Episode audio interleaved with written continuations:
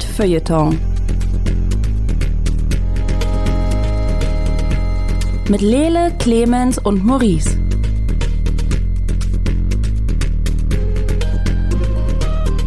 Hallo und herzlich willkommen zu einer weiteren Ausgabe vom Nerdfilter Podcast, einem kleinen feinen Podcast über nerdigen Krams.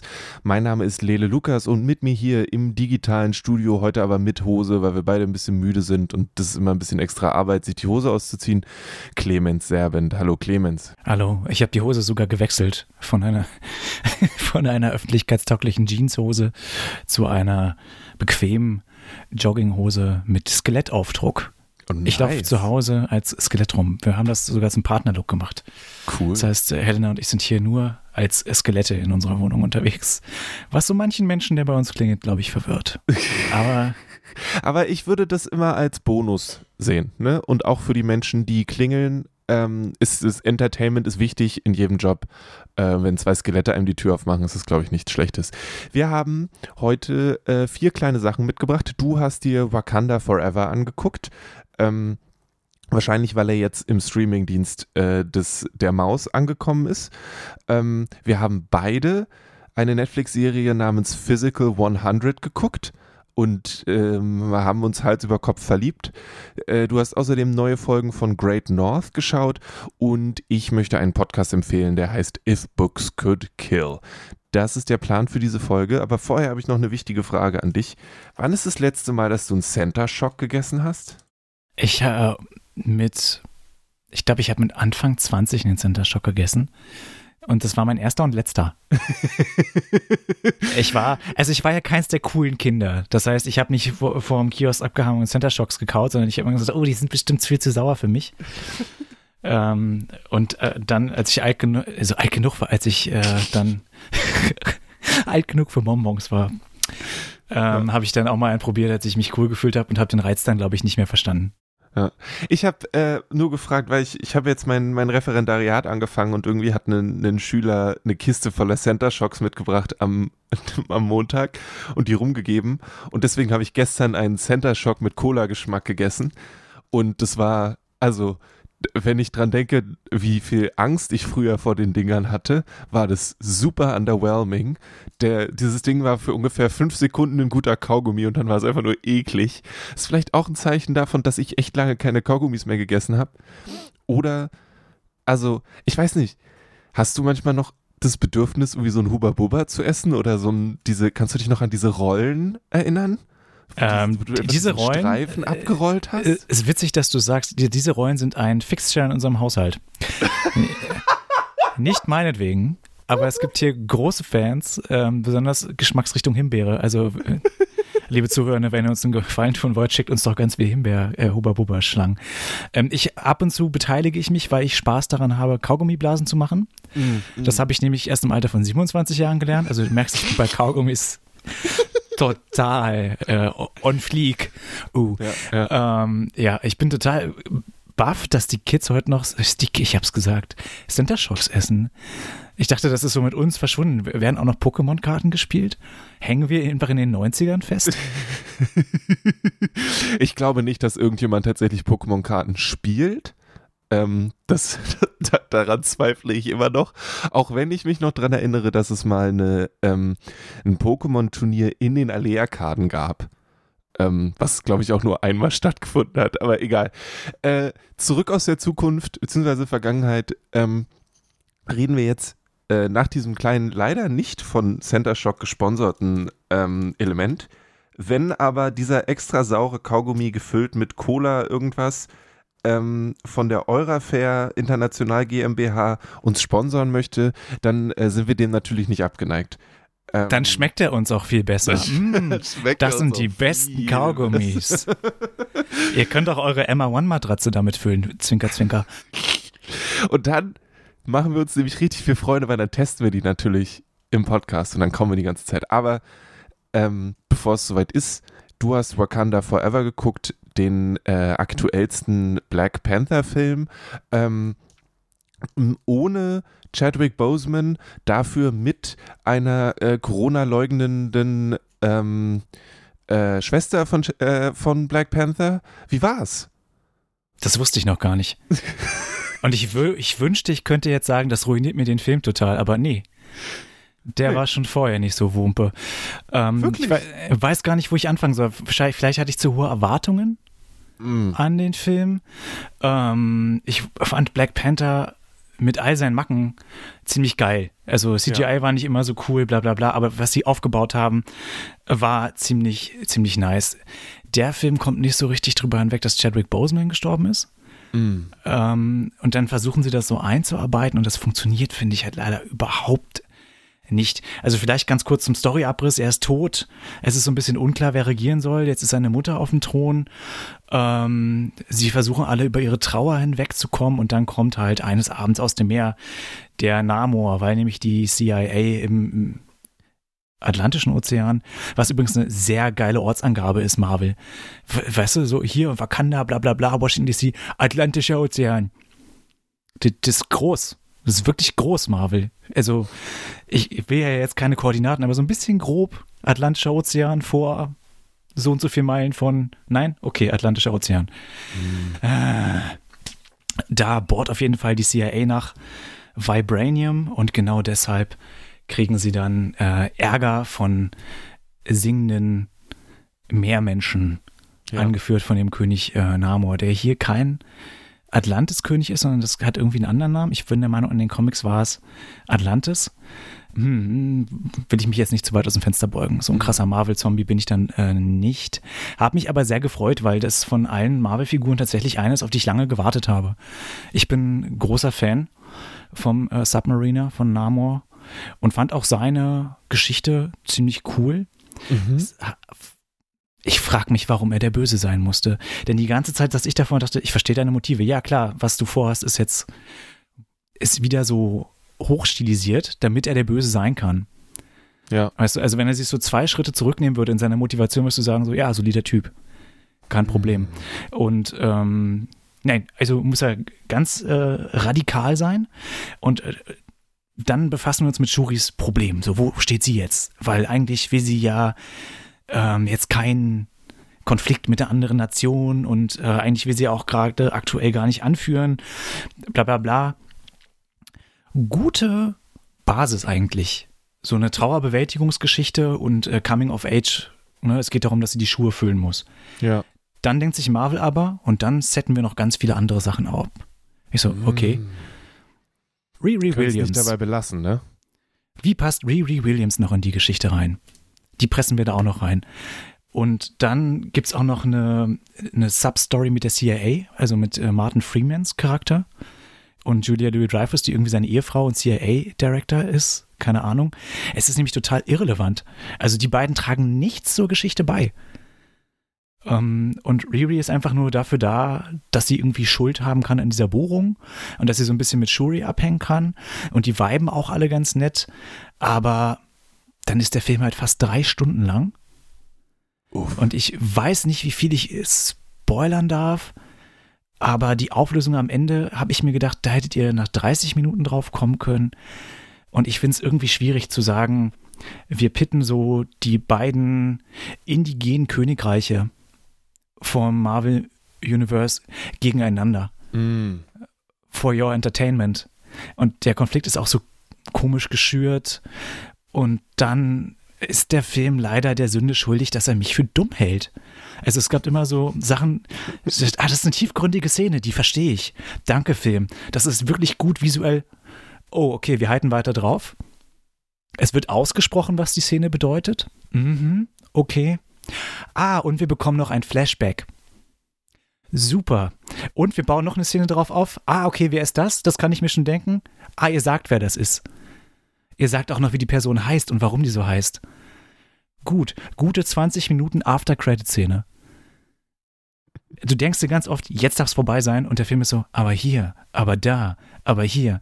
Okay, und die Endkampfszene, wenn man sie so nennen kann, hilft halt leider überhaupt nicht. Es sieht alles furchtbar fake aus. Was schade ist, weil es stellenweise wirklich echt aussieht, dafür, dass es so Unterwasseraufnahmen von einem versunkenen Königreich sind und so weiter.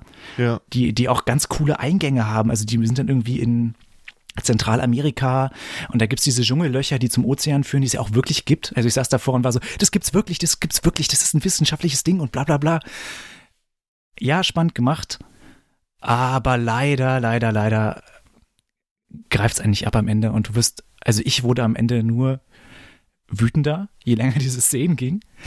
Und ich habe dann leider die, äh, oder vielleicht ist es ganz gut, die Angewohnheit, dass so Menschen, die den Film mit mir gucken und sagen, ja, eigentlich war der ganz nett. So, nein, und hier ist, warum du ihn jetzt auch furchtbar findest. Und dann, dann und dann nimmt das den Raum äh, leider ein. Also, also hm, ich dachte, ich fand den Film gut, aber jetzt habe ich dir zugehört. Jetzt äh, finde ich es furchtbar. Also ich bin ganz gespannt, wenn ihr irgendwie den auf dem dem Mausesender findet und Bock habt, irgendwie so, ich glaube, es sind wirklich fast drei Stunden eures Lebens ähm, damit zu verbringen und ihr seht das vielleicht ganz anders, dann sagt mir da gern Bescheid. Vielleicht machen wir auch noch einen Spoilercast, keine Ahnung. Also wie gesagt, ich habe mich jetzt sehr vage ja. ähm, gehalten, damit wir das vielleicht noch mal, noch mal machen können. Ähm, Namor ist großartig besetzt. Ich hoffe, dass der wieder auftaucht, keine Ahnung. Aber sie setten halt ganz viel ab fürs, keine Ahnung, diverse TV-Shows und so weiter und so fort. Und irgendwie hat der Film dadurch keinen eigenen Charakter.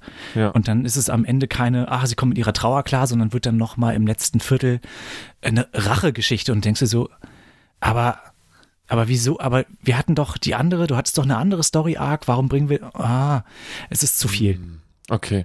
Ich habe ein, ein, paar kurze Fragen. Erste Frage ist, ich kenne Namor nur aus einer einzigen Comic-Story. Ist so eine Kurzgeschichte, wo er äh, sehr hot ist und ähm, mit und Sue Storm überlegt, ob sie. Nee, nicht Sue Storm. Nee, wie heißt die Frau vom, die Mrs. Fantastic? Ist es Sue Doch, Storm? Das ist Susan Storm. Susan Storm. Die überlegt, ihren Mann zu verlassen, um mit Namor äh, abzuhauen. Ähm, ist er hot? Ja, yeah, I get that. Also ich finde ihn ziemlich hot. Okay, gut. Das, also ich meine, es gibt ja gewisse Grunddinge, die müssen erfüllt sein und das ist ja schon mal eine wichtige Sache. Ähm, zweite Frage. Es war schon im ersten Black Panther so, dass es auf eine gewisse Art und Weise valide Argumente für die Aktion des Bösewichten gab. So. Dass du aus, also das kann man natürlich, man kann die, die Art und Weise verurteilen, die Begründung war, wenn ich mich richtig erinnere, ähm, er hatte sehr seine guten Gründe. Wie ist, ist es hier auch so? Ja. Ambiguous und offen und eigentlich könntest du auch Team Namor sein, oder? Ich war die ganze, ich dachte mir die ganze Zeit, ich verstehe seinen Standpunkt total. Okay. Er hat die CIA im Vorgarten, das macht ihn nervös.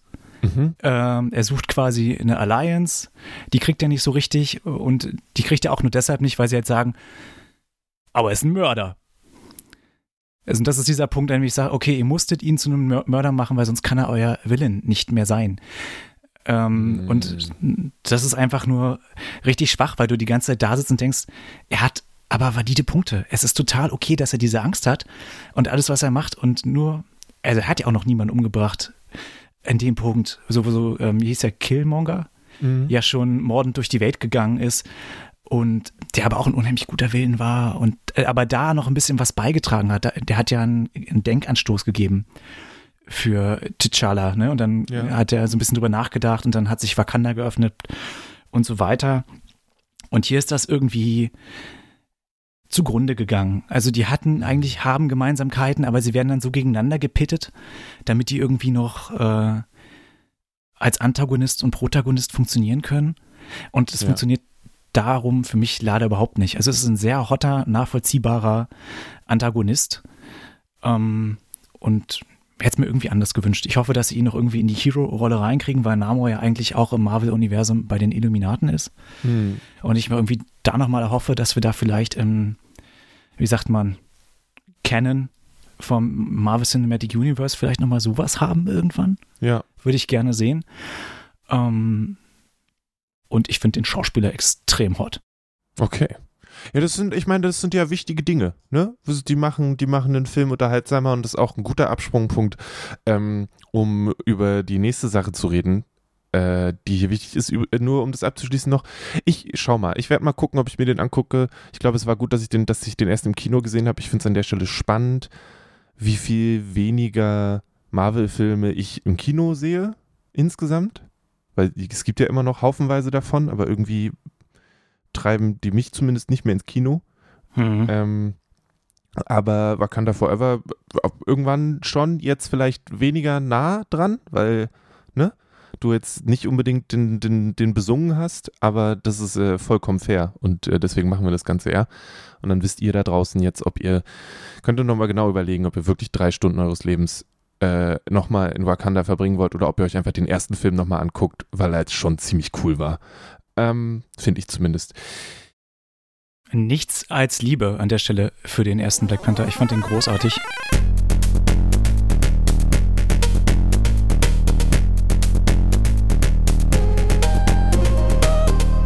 Wir haben uns beide mehrere Folgen von einer äh, koreanischen Reality Show angeguckt, die heißt Physical 100. Ist eigentlich schade an dieser Stelle, dass Maurice nicht da ist, weil er könnte jetzt äh, entnervt stöhnen.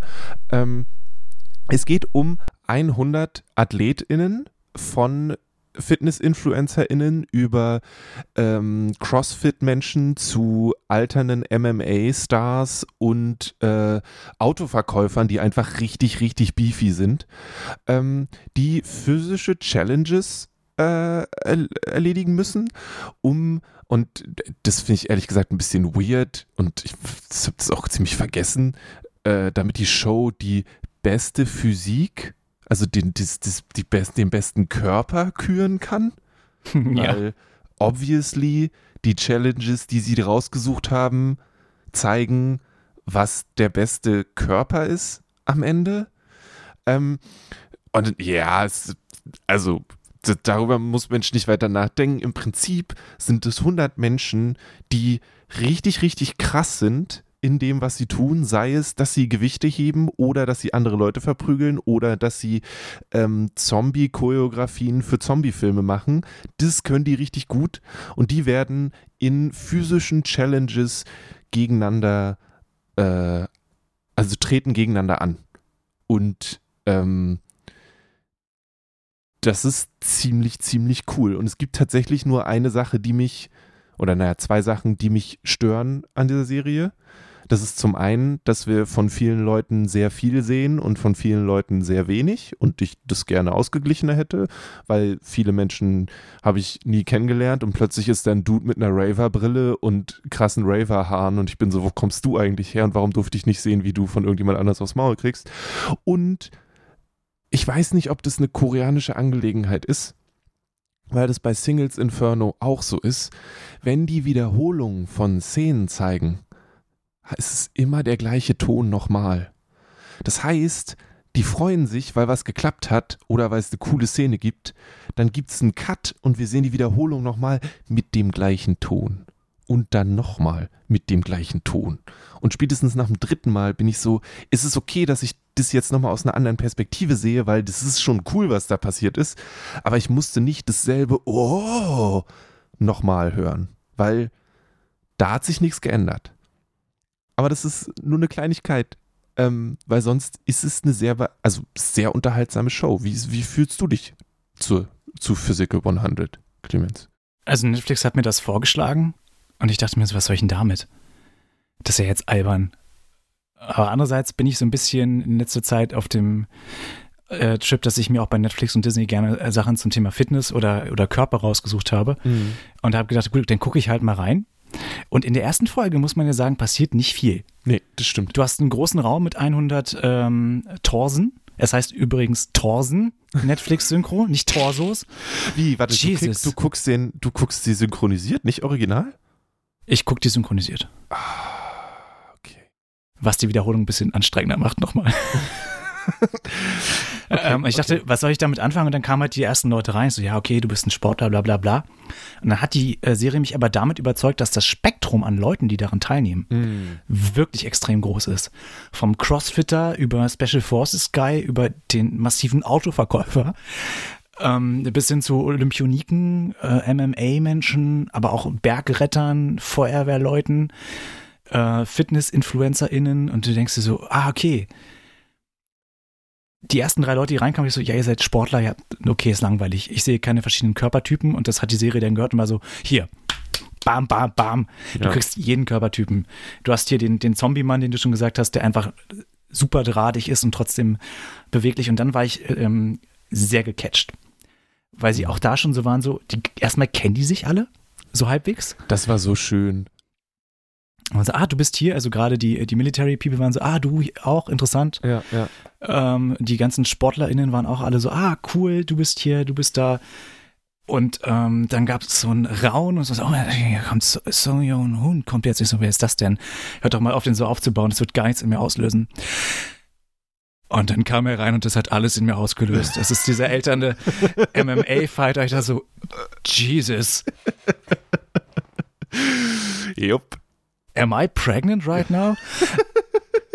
also, der Typ ist so drahtig und ich bin so froh, dass er sich, also so weit wie ich geguckt habe, ist er noch dabei. Ja. Ähm, und ist auch so einer ähm, meiner Favorites tatsächlich dann geworden. Und die machen halt diese Challenges, ne? Das geht los mit so ganz bizarren Dingen wie Hängen. Wo ich schon dachte, in der Vorrunde, ah, das wird ja witzig, weil da fallen locker welche raus.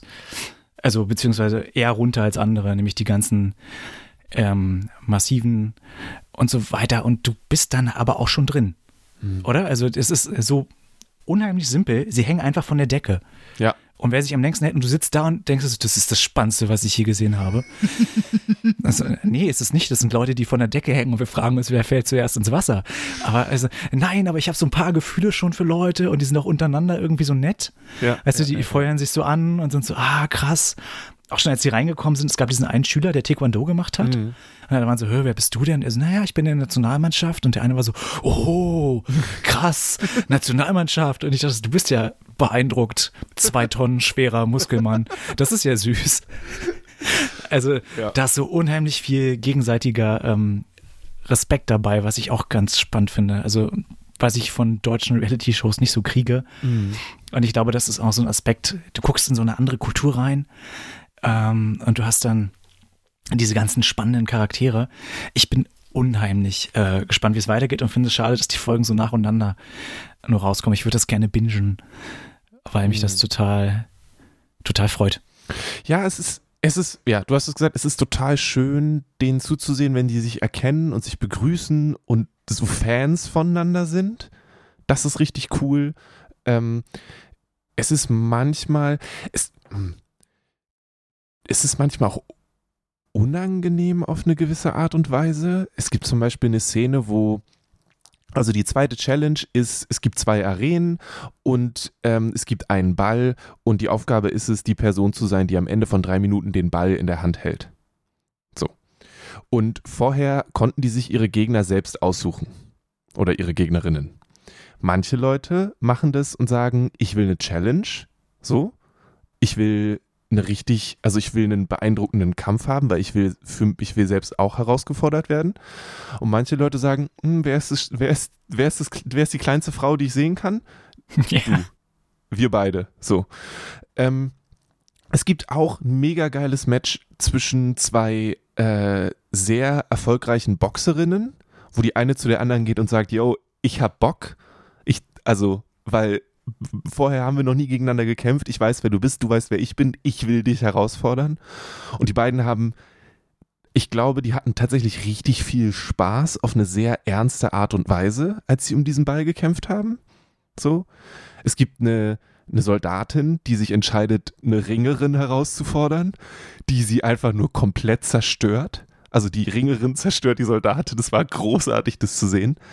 Es war aber auch super unangenehm. Ich weiß nicht mehr genau, wer wen ausgesucht hat, dass eine Bodybuilderin gegen einen MMA-Dude kämpft.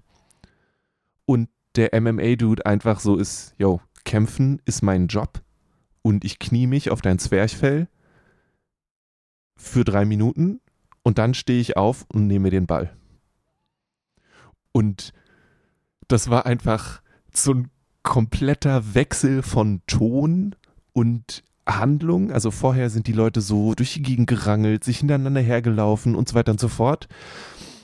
Und im Laufe dieser drei Minuten, er wird immer wieder runtergeholt von ihr, von so einem Ringrichter, aber der verbietet ihm das nicht, das so zu machen, was auch verständlich ist. Das kniet er halt mehrmals auf ihr drauf und ist einfach komplett in Kontrolle. Und sie hat keine Chance. Und das war auch total spannend zu sehen, weil eben dieses Skillset zum Einsatz gekommen ist, auf eine gewisse Art und Weise und gezeigt hat, das sind, das sind kämpfende Menschen, also deren Job ist es, andere Leute zu Boden zu bringen und dass die nicht wieder aufstehen können. So. Und das fand ich auch sehr beeindruckend. Ähm, auch gruselig, aber auch beeindruckend. Ähm, es gibt auch einen sehr schönen Kampf, wo einer den eben diesen alten, älteren äh, MMA-Dude herausfordert und dann, als sie in der Arena stehen, sagt er, hey, ich habe diese, werde diese Gelegenheit nie wieder haben. Lass uns für zwei Minuten und 50 Sekunden mit offenen Händen quasi nach MMA-Regeln kämpfen. So. Und dann sagen die beiden, okay. Und dann gibt es im Prinzip einen MMA-Fight, einen sehr runtergebrochenen, sehr fairen Fight, äh, bis die am Ende beide versuchen, an den Ball ranzukommen. Ähm, und das war auch total cool zu sehen. So. Und für diese Momente mag ich diese Serie sehr, sehr gerne. Ähm, auch wenn sie manchmal, wie gesagt, ein bisschen unangenehm sind. Ich weiß nicht, wie ging es dir in dem Moment, wo der sich. Er hat dann ja auch das mit dem, mit dem Mund zugemacht. Das war irgendwie weird und gab sehr große creepy Vibes. Ähm, aber wie, ging es dir in dem Moment? Äh, ich fand den Kampf sehr, sehr unangenehm. Mhm. Äh, Gerade im Vergleich zu allen anderen äh, fühlte der sich irgendwie nicht so respektvoll an, ehrlich gesagt. Ähm, ja, das war aber auch einer der wenigen Momente, wo ich sage, okay, das ist äh, bisschen awkward. Das hat, es, auf so, das hat es irgendwie creepy. so real gemacht plötzlich. Äh, und die anderen Kämpfe sind ja, also dieser Boxerin-Kampf, den du gesagt hast, großartig, der MMA-Kampf, großartig, aber auch der Typ von dem, äh, der Kampf von dem Choreografen, ja. der das wie so ein äh, Zombie tatsächlich dann einfach seine Moves rausgepackt hat. Ich war sehr froh, dass der eine Tänzer den ähm, doch mir etwas zu selbstbewussten ähm, Fitnessbauern geschafft hat. Ich war ein bisschen enttäuscht, dass Agent H so früh rausgeflogen mhm. ist, weil der scheinbar doch wirklich eine große Nummer ist. Ja. Ähm, Ah. Aber man merkt schon, wie wir so reden, wir haben einfach unheimlich krasse Gefühle schon für die Leute. Ja. Stimmt. Und äh, ich weiß, ich habe das ja auch gesehen, ich habe dir, dir, sofort geschrieben.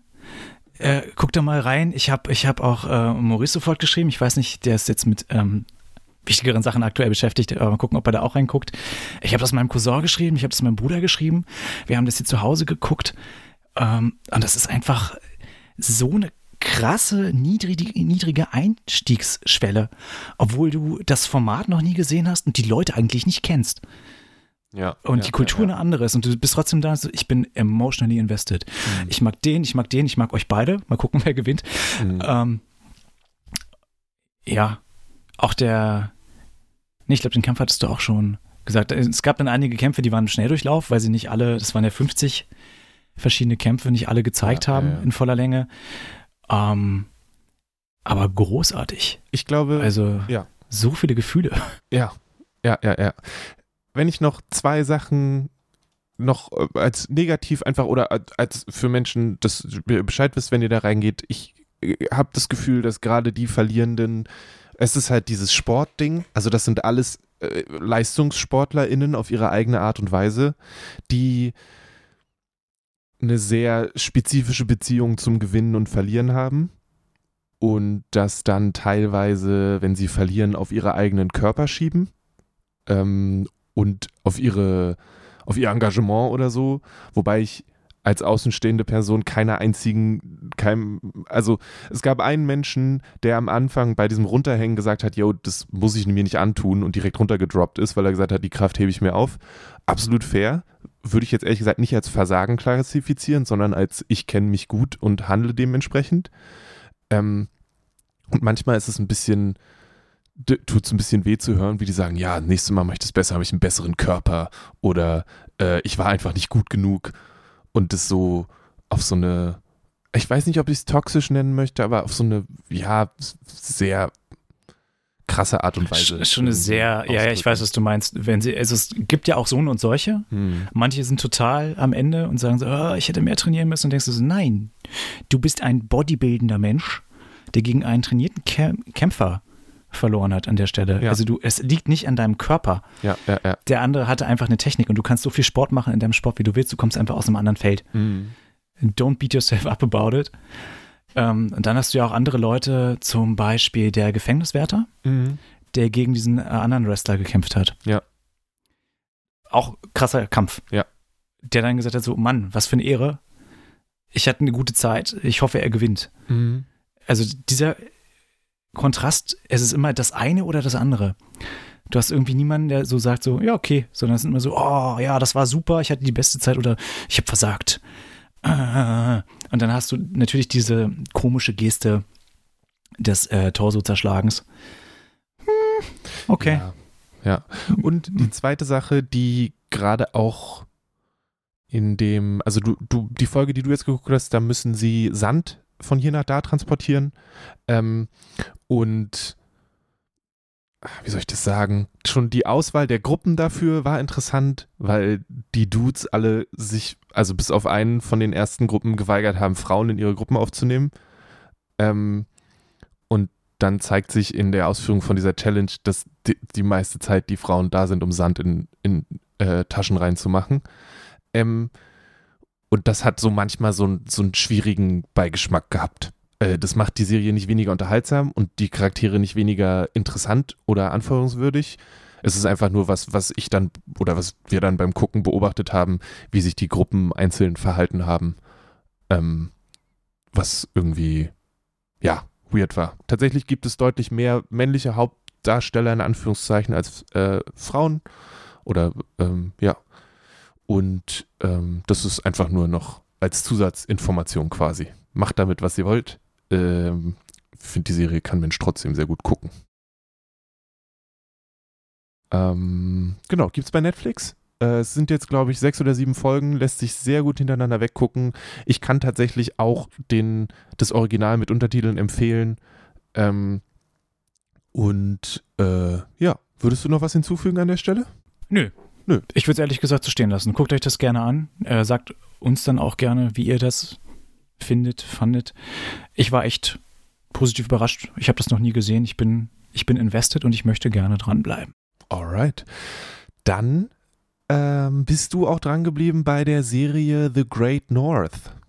Ähm, magst du noch Ja. mal kurz zusammenfassen, was das ist und warum du das jetzt noch mal mit in den Podcast gebracht hast?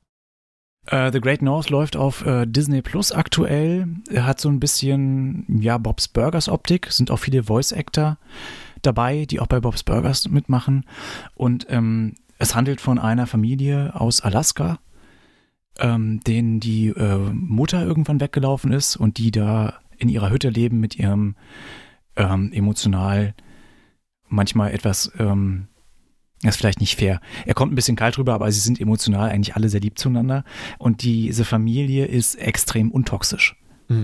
Also es ist einfach die ganze Zeit offen, dass der eine, ähm, der eine Sohn ist, ist schwul und das wissen wir die ganze Zeit und alle sind damit fein. Mhm. Ähm, und wann immer es irgendwelche Probleme gibt, sprechen sie darüber und bewältigen das auf eine recht untoxische Art und Weise. Und das ist was, was ich bei Bob's Burgers schon sehr geliebt habe, dass ähm, Sachen quasi aufgearbeitet werden und dass die Familienbeziehung real ist, was ich so sonst aus recht wenig amerikanischen Cartoons kenne. Mhm. Also, wenn eure Familie so ist wie die Simpsons, bitte sucht einen Sozialarbeiter, eine Sozialarbeiterin auf. Ähm, und über, über andere Serien müssen wir ja gar nicht erst sprechen. Mhm. Also, was, was geht bitte bei Family Guy und so weiter. Und da sind einfach alle extrem liebevoll. Sie sind aber noch einen Schritt weiter gegangen, in, als jetzt Bob's Burgers zum Beispiel. Ja, Ja. gibt es in der Hauptkonstellation ein Mixed Race Couple. So habe ich jetzt so auch noch nicht gesehen in einer Cartoonserie. Ähm, der eine Sohn ist, wie gesagt, äh, offen homosexuell, alle sind damit fein. Und das ganze Dorf, in dem sie leben, ist auch einfach so richtig äh, quirky. Also die Figuren wirken alle unheimlich real. Es macht sehr viel Spaß. Und dann gibt es da aber auch einfach nicht so viel zu tun ja. ähm, in Alaska. Und das ist so der, der Hauptpunkt, dass sie zum Beispiel einmal im Jahr eine Katastrophenübung haben. Das ist so eine neue Folge in der neuen Staffel, die jetzt, deshalb habe ich wieder angefangen, das zu gucken. Es gibt eine neue Staffel. Mhm. Ähm, und jeder aus diesem Dorf darf quasi ein Szenario einreichen und der Bürgermeister sucht dann das Szenario aus, nachdem quasi die Katastrophe geprobt wird. Nice. Und der jüngste, der jüngste Sohn, äh, Moon, Moon Toben, hat ähm, über Jahre lang immer Jurassic Park Dinosaur Scenario eingereicht und es ist nie passiert. Aber an diesem Katastrophentag hat der Mayor gesagt, wir tun so, als ob unser Ort von Dinosauriern überrannt wird und wie wir damit umgehen. Ja, oder es gibt eine Folge, in der gibt es einen Eissturm und sie haben gerade Besuch und müssen sich einbunkern und der Besuch ist so, okay, warum seid ihr so schräg drauf? Wir kennen doch Eisstürme. Ja, aber wir haben die Tobin Family Accords. So we don't try to eat each other again. Und dieser Eissturm geht nur einen Tag. Aber diese Familie, die das eigentlich gewohnt ist, dreht total ab und der Besuch muss dann auch mit einsteigen und dann gibt es eine Gerichtsverhandlung, weil der eine eine DVD zerbrochen hat. Also es sind sehr kleine, reale Family Stories eigentlich, aber so absurd, dadurch, dass es in diesem, auch in diesem Alaska-Setting Hm. äh, stattfindet. Und ich liebe den Theme-Song. Also wer The Great North noch nicht gesehen hat, kann ich, wie gesagt, allen nur wärmstens ans Herz legen. Ich äh, liebe, liebe, liebe, liebe diese Serie so sehr. Cool, schön. Alright. Äh, erste kleine Empfehlung an dieser Stelle. Zweite kleine Empfehlung kommt von mir, ist ein Podcast, der heißt If Books Could Kill. Und äh, zusammengefasst geht es um, ich äh, lese einmal den englischen Dings vor, The Airport Bestsellers That Captured Our Hearts and Ruined Our Minds. Und es sind Michael Hobbs und Peter Shamshiri, die zusammen äh, äh, große Bücher lesen, also Bücher, die sich wirklich sehr gut verkauft haben und die auseinandernehmen. Michael Hobbs kennst du vielleicht noch mit von You're Wrong About. Ähm, Oh ja. ähm, da hat er ja mal mitgemacht. Jetzt macht er diesen Podcast und auch zusammen mit Aubrey Gordon Maintenance Phase, auch ein sehr, sehr guter Podcast. Und If Books Could Kill.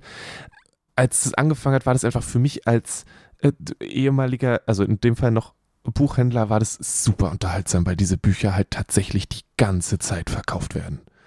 Und ähm, nichts ist unterhaltsamer als zu wissen, worüber die Menschen in diesen Büchern also geschrieben haben und dann kommen Leute und wollen dieses Buch haben und du beißt dir so auf die Zunge und bist so, bist du dir sicher, dass du Malcolm Gladwells Outliers haben willst? Weil ich habe in einem Podcast gehört, dass er richtig schlecht recherchiert und da ist das Zitat am besten, dass sie sagen, der war immer zwei Google-Suchen davon entfernt, seine Thesen komplett zu widerlegen, aber er hat diese Suchen halt nie gemacht, deswegen ist das Buch so, wie es ist. Und das ist manchmal sind sie ein bisschen sehr gemein, aber oft ist es einfach sehr unterhaltsam, weil sie mit einer sehr trockenen und ehrlichen Art auf Bücher gucken und einfach sagen, nee, also das ist Bullshit, was ihr hier schreibt. Ähm, sehr unterhaltsam ist die Folge über Men Are From Mars, Women Are From Venus, äh, einem ähm, Buch, was sich immer noch unglaublich gut verkauft und wirklich faszinierend ist. Ähm, auch sehr interessant ist die, Außen die Auseinandersetzung mit The Secret von Rhonda Byrne, einem der größten Self-Help-Bücher überhaupt. Bekannt dafür, dass es so ein bisschen die Idee popularisiert hat, dass oder mit dafür gesorgt hat, dass die Idee populär geworden ist, dass so Sachen wie Reichtum und so einfach nur von positiven Gedanken ausgehen. Ähm, es geht ja darum, Sachen zu manifestieren. Und wenn du selbst daran glaubst, dass äh, du reich wirst, dann wirst du auch reich. Das ist so eine Idee von dem Buch.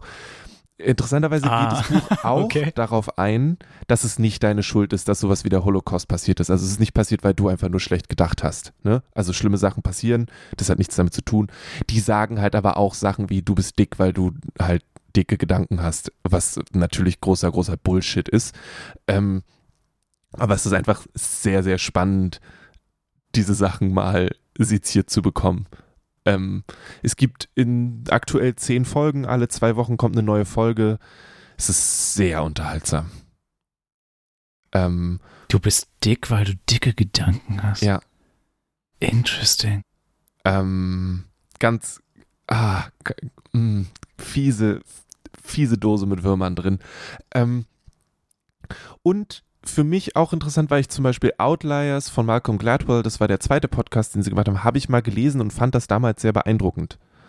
Und habe nicht weiter drüber nachgedacht. Und dann kommen die mit dem Podcast um die Ecke und sagen, hey, ähm, im Prinzip, du hast es mal gelesen und akzeptiert, aber denk noch mal genau drüber nach. So, hinterfrage das doch noch mal. Hinterfrage generell diese Form von Popular Science Buch einfach, während du sie liest und akzeptiere es nicht einfach so, wie es da steht. So. Ähm, weil da sind ganz, ganz interessante mentale Gymnastiken drin. Ähm, Und äh, deswegen kann ich den sehr empfehlen. Das ist, äh, ich bin da letzte Woche in so ein kleines Loch gefallen, weil ich habe auch einen Podcast gefunden, wo zwei äh, Frauen ähm, Self-Help-Bücher ausprobieren ähm, und immer für zwei Wochen nach einem Self-Help-Buch leben und danach drüber reden. Und das jetzt so absurd ist, was diese Bücher von einem verlangen. Ähm, das ist großartig. Self-Help generell, ne? Gut, dass sich da jemand mal mit, ist, mit befasst. Sehr unterhaltsam. Also, ähm, ja, so viel an dieser Stelle zu guten Podcasts. Wie gesagt, ähm, You're Wrong About kann ich auf jeden Fall empfehlen. Ist ein bisschen anders geworden, nachdem Michael Hobbs gesagt hat, er hat dafür nicht mehr die Zeit. Ist trotzdem immer noch ein sehr guter Podcast. Ähm, außerdem empfohlen an dieser Stelle natürlich If Books Could Kill. Ähm, und äh, Maintenance Phase schiebe ich einfach so von der Seite rein. Ist ein Podcast, der sich kritisch mit der Wellness-Industrie auseinandersetzt und das auch auf eine sehr, sehr gute Art und Weise. Ähm, richtig, richtig guter Stuff. Äh, ja. Das sind, äh, und By the Book heißt der Podcast, der, wo die die Self-Help-Bücher testen. Ähm, ist auch sehr schön. Äh, also habt ihr jetzt auf jeden Fall bis zur nächsten Folge Nerdfilton genug Podcasts, die ihr hören könnt. Ähm, bis wir euch dann wieder Mir ist tatsächlich versorgen. kurz noch was eingefallen, Ja. was ich konsumiert habe, von dem ich de deine Meinung gerne wissen würde. Hast du Krank on Earth mal gehört oder gesehen? Ich habe das Gefühl, ich habe den Namen gehört, aber ich weiß nicht genau, was es ist. Wie schreibe ich das? Okay. C-U-N-K on Earth. Das ist eine Netflix äh. Do Netflix Doku Mhm. Serie, die ähm, von Philomena Kank moderiert wird. Und du kannst nicht sagen, dass es eine Mockumentary ist, denn faktisch liegt sie nicht daneben mit dem, was sie sagt. Ähm, es ist aber auch nicht unbedingt richtig. Also so beginnt sie zum Beispiel, es geht um die Menschheitsgeschichte und sie geht so ein bisschen dadurch. Mhm. Wir fangen der, mit den Höhlenmenschen an und so weiter. Und dann sind wir weiter in der Geschichte und sie sagt so Sachen wie Greece, the country, not the musical. und geht damit immer, äh, also das ist die Art und Weise, wie sie äh, moderiert und sie interviewt dann auch immer echte WissenschaftlerInnen auf eine Art und Weise, die die Leute richtig unbehaglich äh, werden lässt. Deshalb dachte ich so, du bist doch so ein Cringe-Mensch. Vielleicht äh, kannst du bis zum nächsten Mal da reingucken. Ja, ich sehe nur gerade, äh, wie sie sagt, explain the pyramids. It's obviously just big bricks in the triangle. Ja, es ist so großartig. Und dann sagt sie auch irgendwann, the Greeks invented theater and the theater for dumb people. Sports.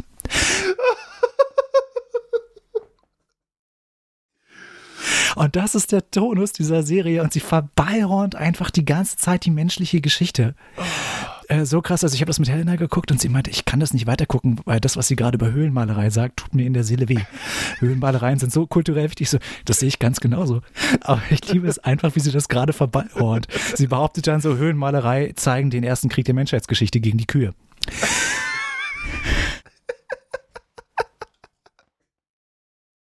Aber mit dieser ernsthaften britischen Art ähm, von so einer BBC-Dokumentation. Mhm. Also das kann ich nochmal als äh, kleine Empfehlung Okay, in den Raum werfen. Ich werde das äh, weiter gucken nice. und äh, bin, bin gespannt. Ja, Krank on Earth auf Netflix. Ähm, sehr unterhaltsam. Alright.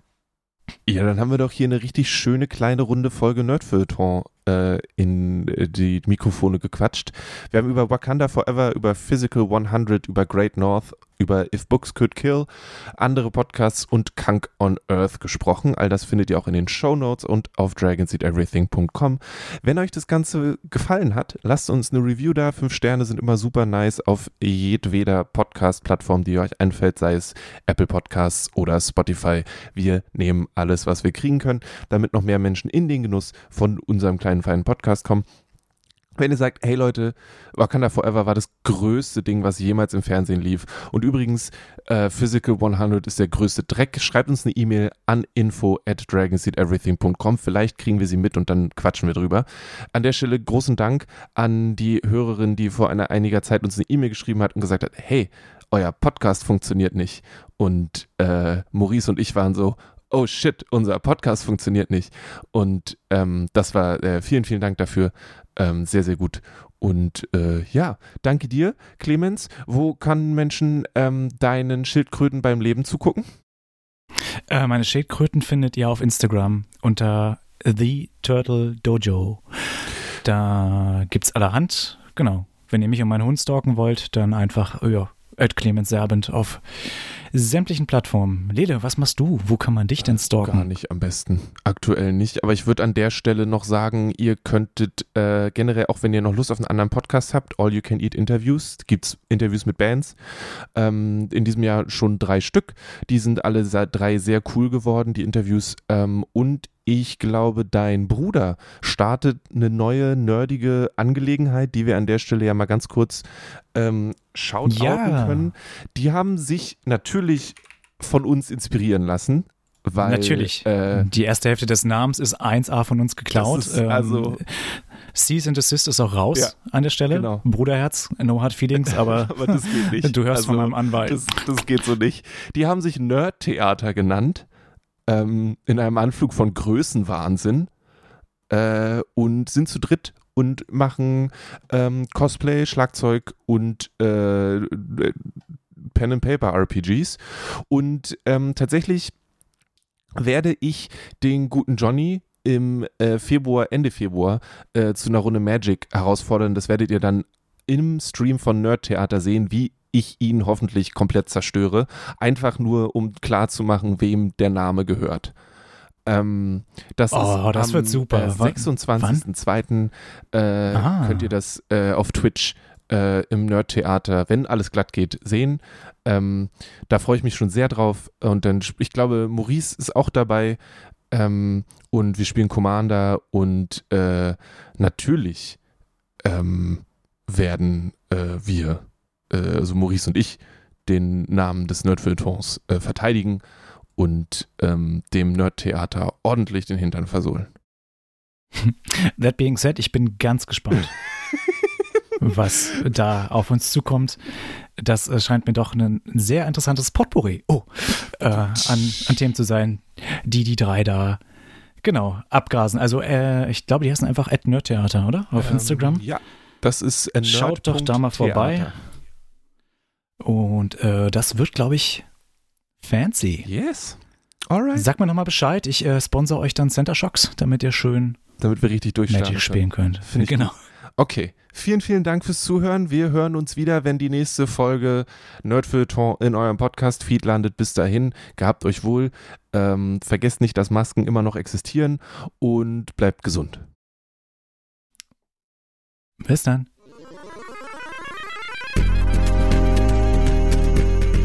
Nerd-Feuilleton. Mit Lele, Clemens und Maurice.